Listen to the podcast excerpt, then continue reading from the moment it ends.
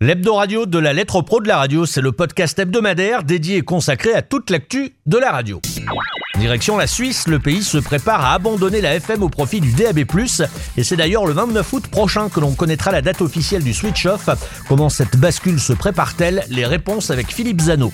Jusqu'ici relativement discrète dans le paysage radiophonique, TSF Jazz s'est rapproché du point d'audience lors de la dernière 126 000 radios, et en Ile-de-France, la station flirte désormais avec les 3 points.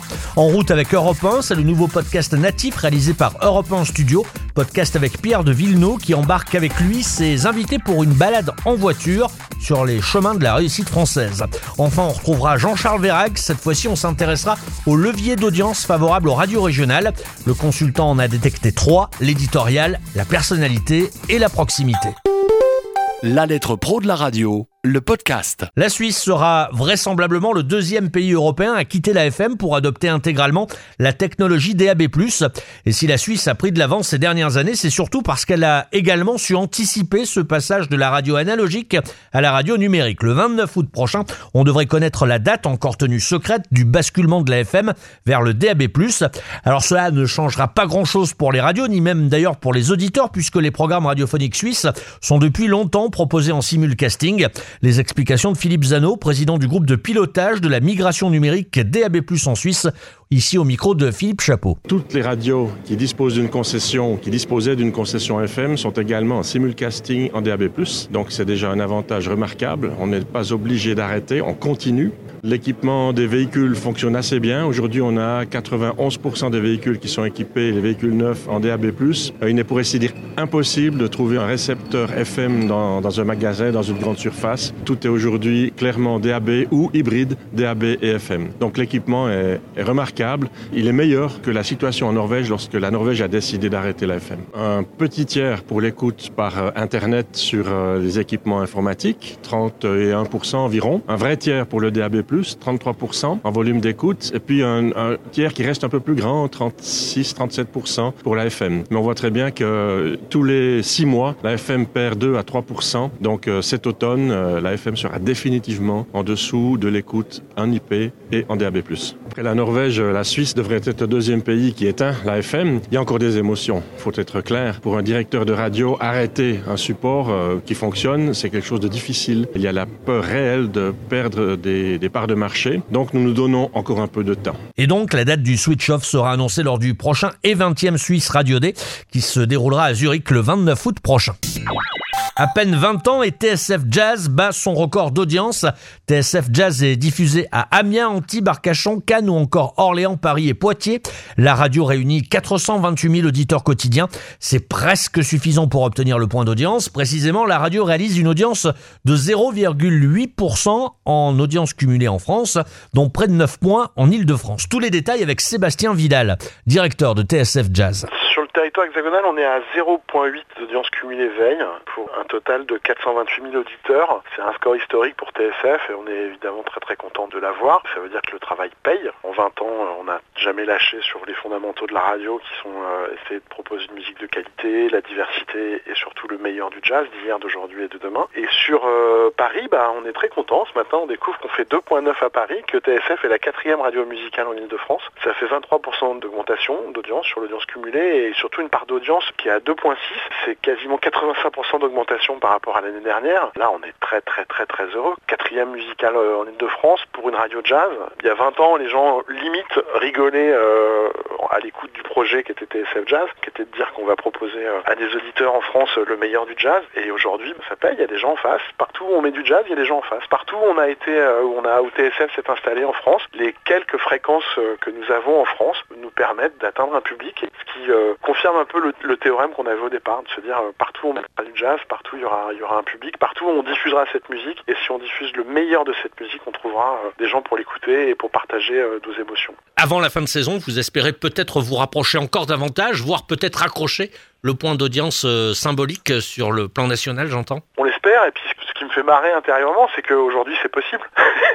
ça nous garantit une indépendance, ça nous garantit de la pérennité de la radio, du format, et puis de ses équipes et de ce qu'on fait, puisque aujourd'hui on est vraiment indépendant et on passe vraiment les choses qui nous plaisent, sans autre euh, influence de rien du tout. Donc euh, essayer d'accrocher le point euh, à la fin de la saison serait effectivement un objectif formidable. Et TSF Jazz est aussi diffusé en DAB+, à Lille, Marseille, Nice, Strasbourg, Mulhouse, Colmar, Lyon et Villefranche-sur-Saône.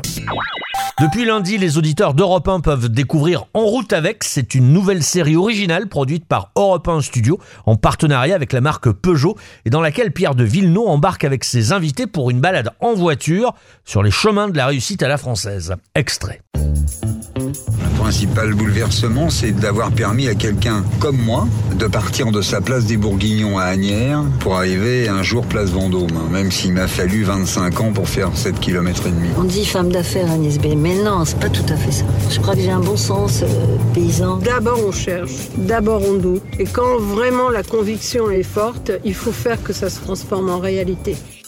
Celles et ceux que vous venez d'entendre incarnent la réussite, la réussite à la française.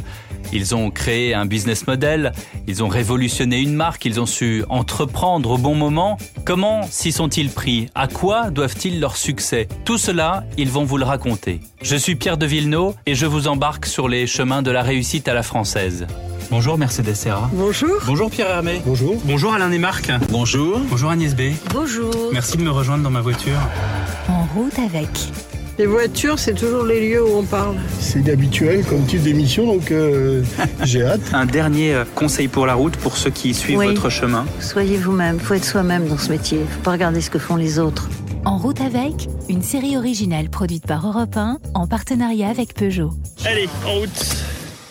Voilà pour ce podcast original produit par Europe 1 Studio et enregistré donc à bord d'une Peugeot 508. La lettre point pro. Les leviers d'audience des radios régionales, leur nombre n'est certes pas gravé dans le marbre, mais il y en a trois que l'on a pu identifier.